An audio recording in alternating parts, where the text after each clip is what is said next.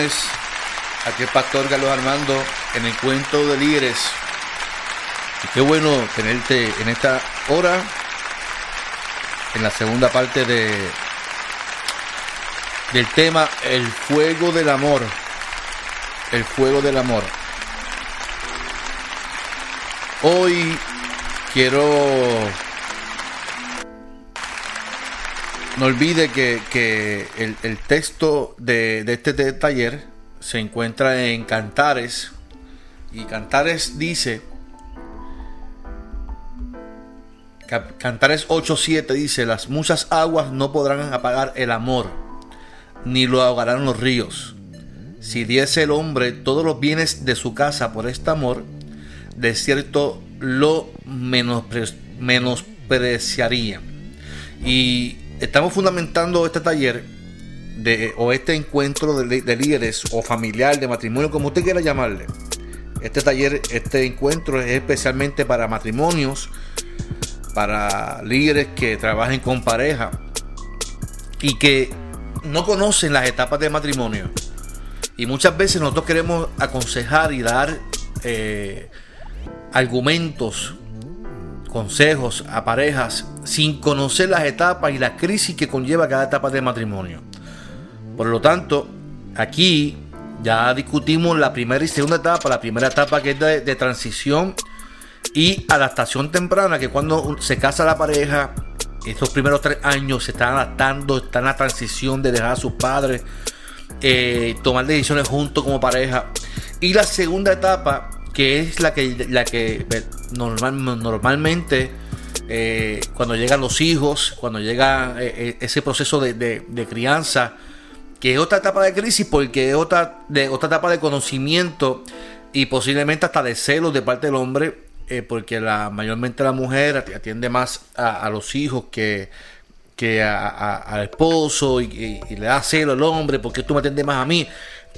Y, decíamos en el, encuentro pasado que todas las etapas del matrimonio conllevan crisis.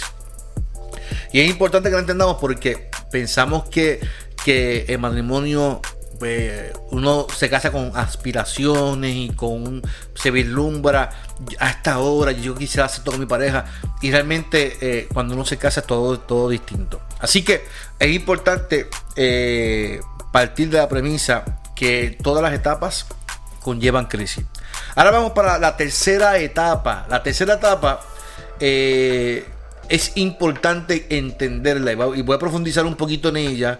Así que me voy a tardar un poquito en ella. La, tercera etapa es de diferenciación y realización. Y, aquí estamos ya más o menos. Recuerden que esto es un aproximado. Estamos ya casi en el octavo año de matrimonio al 20, 20, año. O sea, de octavo año al veintavo año. 8 años de casado a 20 años de casado. En, esa, esos años de casado, usted, está, usted se encuentra en la etapa, etapa de diferenciación y realización de matrimonio. Usted lleva ya 8 años a 20 años de casado, usted se siente ya realizado pero también hay unas diferencias en esa realización de matrimonio. Así que yo quiero hablar un poquito de eso porque se puede decir que cuando las parejas han sido capaces de resolver ya los conflictos de los hijos, la crisis de, de, conocerse, de la etapa anterior, este es un periodo de estabilización y de oportunidad para lograr una mayor, un mayor desarrollo y realización personal como pareja. Pero también esto puede traer conflictos porque recuerde que cuando uno se realiza, otro está dando su brazo a torcer para que el otro crezca en cuanto a lo profesional. Mayor, mayormente en nuestra sociedad machista, la mujer decide trabajar para que el hombre pueda realizarse y hacer su profesión. Aunque yo he visto de igual manera mujeres que se realizan y que bueno que realizan su profesión y ganan más que el hombre. Pero esto trae conflicto ¿verdad? Trae conflictos y, hay que tener una cierta madurez para comprender que cuando uno se casa, eh, eh, ambos deben realizarse, ¿verdad?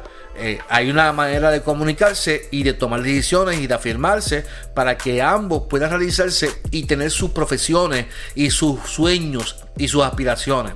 ¿Verdad? La, madre, en este caso, por tener mayor, mayores supuestamente obligaciones, porque yo creo, mire, yo creo que nuestra sociedad tiene que cambiar nuestra manera de pensar. En la sociedad dicta que la, mayor responsabilidad de la casa la tiene la mujer porque es mujer. Y no es así. Yo tengo que decirte en esta hora que la responsabilidad total de la casa y de, la familia es de, ambos. Tanto el hombre como la mujer tienen la responsabilidad de la casa, de cocinar, de mapear, de limpiar. Es de ambos. El, hombre no puede decir, yo ayudo en casa, cuando mapeo yo ayudo porque cocino. No es que tú no, tú no ayudas. Esa es parte de tu responsabilidad como pareja. Tú no ayudas porque eso le corresponde a tu, a tu esposa. No. Tú, es tu responsabilidad cocinar, es tu responsabilidad cuidar a tus hijos, es tu responsabilidad como hombre también hacerlo. Nuestro problema es que nuestro machismo nos hace entender que eso es parte de la, de la responsabilidad de la mujer, porque nuestra responsabilidad como hombre es trabajar. Así que ambos tienen que trabajar esa área. Mire, hay unos parámetros que, habla Cover y Harroff, ¿verdad? Que eh, son dos profesionales de la conducta humana y de matrimonio. Y califican a las parejas con cinco tipos, en cinco tipos de pareja. En cuanto a, la tercera etapa, ¿verdad? el primer el primer parámetro o los cinco tipos de pareja es el matrimonio, el matrimonio habituado al conflicto. Oiga, y si usted lo ve constante, yo que trabajo con pareja lo veo constantemente. Y esto se define como el matrimonio que se caracteriza por tener constantes conflictos, ¿verdad? Pleitos, y se respira un ambiente de gran tensión y realmente continúan juntos únicamente por los hijos pero se sienten completamente infelices ambos viviendo juntos en el mismo techo. Qué difícil es eso, pero mayormente yo, yo, en estos días vi una película que tan pronto su último hijo, una pareja que cuando el último hijo se casó, se, se fue a estudiar y se fue a vivir a la universidad, el, el esposo ya decidió abandonar la casa y divorciarse. Muchos muchas parejas hacen eso, están por los hijos, por, porque se sientan felices o porque, porque tengan una figura eh, paternal y maternal. Pero esto no está bien. El segundo eh, tipo de matrimonio en esta etapa, según eh, y Harroff, es el matrimonio desvitalizado. Y este, lo dice el nombre, se refiere a matrimonios que viven de manera paralela, con intereses y actividades diferentes totalmente son apáticos y fríos uno con el otro, o sea, no se buscan ni sexualmente en nada. El conflicto, aunque abiertamente no existe, se encuentra reemplazado por falta de vitalidad y entusiasmo y no comparte metas en comunes. O sea, está este hombre, vamos a ponerlo así, que vive su vida divorciado, llega de trabajar, se va a beber, se va a janguear, se va a hacer lo que le da la gana, la mujer de igual manera, no le interesa estar juntos, buscan la manera de estar lo menos posible juntos, porque no tienen el deseo, el, anhelo de, estar juntos. Yo creo que esto se basa muchas veces porque no han resuelto eh, los conflictos de las primeras etapas. Porque si yo resuelvo mi primer conflicto de, de conocer a mi pareja y la amo con todo mi corazón, lo resuelvo. Tengo mi familia, tengo mis hijos, conozco las etapas de matrimonio.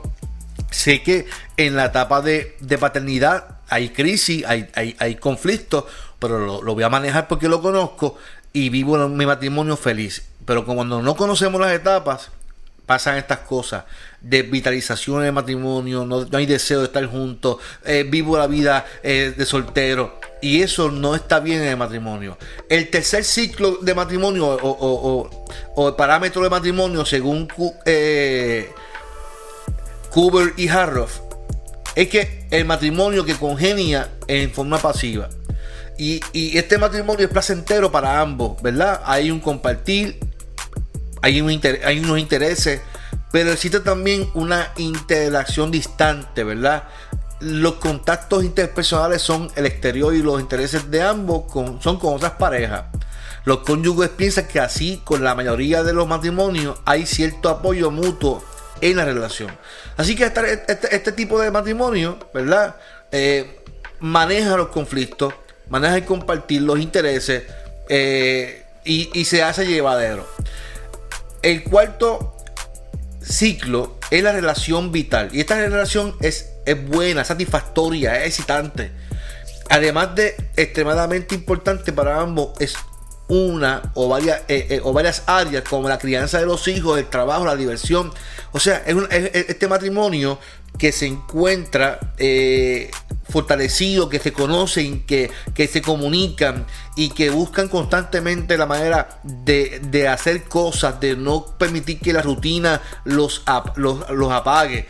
la pareja trabaja junto con entusiasmo constantemente, ¿verdad? Se, se planifica. ¿verdad? Eh, eh, el otro es visto mayormente, ¿verdad? Como pareja, el otro, la otra, es visto como, indispensable para el disfrute de las actividades que hacemos juntos. En mi caso, mira, mi familia, nosotros hacemos todo juntos. Las vacaciones siempre juntos, todos juntos. Y, entendemos que siempre tenemos que hacerlo juntos. Si estamos en la casa, pues estamos siempre juntos en la casa. Si hay, hay momentos, ¿verdad? Como ahora que yo me encuentro solo, estoy haciendo el podcast y, nos ayudamos unos a los otros, pero mayormente disfrutamos estar juntos como familia, con nuestros hijos. Y eso es lo que causa una relación vital. El deseo de estar con la pareja porque disfrutamos estar juntos con los hijos, planificar todo eso. Y por último, según eh, y, y Harroff, por último está el matrimonio total. ¿Verdad? Que es el grado de acercamiento. Es, e, este matrimonio es similar al, anterior, ¿verdad? Que, es vital. Pero ya hay una madurez. Hay otro aspecto a cuidar durante esta etapa, el del manejo del poder, ¿verdad? Mayormente el hombre entiende que, que tiene poder porque es hombre de la casa y, realmente uno se da cuenta que la mujer manda mucho. si, durante muchos años no se han resuelto las luchas de poder, es muy probable que es muy probable que uno de los miembros de la pareja provoque entonces desequilibrios. Se una entonces a uno más hijos para que ya cuenten por su edad con alguna importancia en el proceso de tomar decisiones porque no las toma solo. Y esto impide, por un lado, la libertad y la autonomía de que los hijos necesitan también ese periodo sintiéndose atrapados en un conflicto de lealtades porque van a tomar decisiones entre mamá y papá. Y usted nunca expone a sus hijos a tomar decisiones que le corresponden a usted como, como, como madre o como padre. Así que el matrimonio total tiene esa, esa, esa, esa apertura de, de, ya una, una pareja plena, una, una pareja total, una pareja que disfruta de estar juntos eh, sexualmente, económicamente, en todo sentido, ¿verdad? Eh, todas las, etapas las, vive, las, atraviesan eh, como pareja, como familia. Y es importante entonces entenderlo así, porque esta tercera etapa, esta tercera etapa, fíjese que hablé de, cinco, de cinco parámetros o cinco tipos de matrimonios en esta tercera etapa de diferenciación y realización. ¿Dónde usted se encuentra o dónde usted ha visto que se encuentran muchas parejas en estas etapas de matrimonio? La semana que viene continúo con la cuarta y la quinta etapa y termino. Pero para mí es importante que entendamos que esta etapa eh, nosotros tenemos que eh, educar a, la gente, a la familia, educar al matrimonio, educar a, nuestro liderazgo, educar a la iglesia. Muchas veces nosotros como iglesia llega gente, llega gente lacerada, matrimonio lacerado, y nosotros entendemos que que el diablo los está atacando. No, no es que el diablo se ha metido en la familia, no, no es que el diablo se ha metido en la familia, es que no tienen las herramientas para manejar las crisis que conlleva lo que es el matrimonio. No es que el diablo se metió, sino que nosotros no tenemos la herramienta, el conocimiento para manejar las familias. Recuerde, si, mantenemos las familias establecidas y fuertes en nuestras congregaciones, vamos a tener iglesias fuertes y sólidas. Así que yo espero que este, este encuentro de hoy, de la tercera etapa de El Fuego del Amor, haya sido de bendición.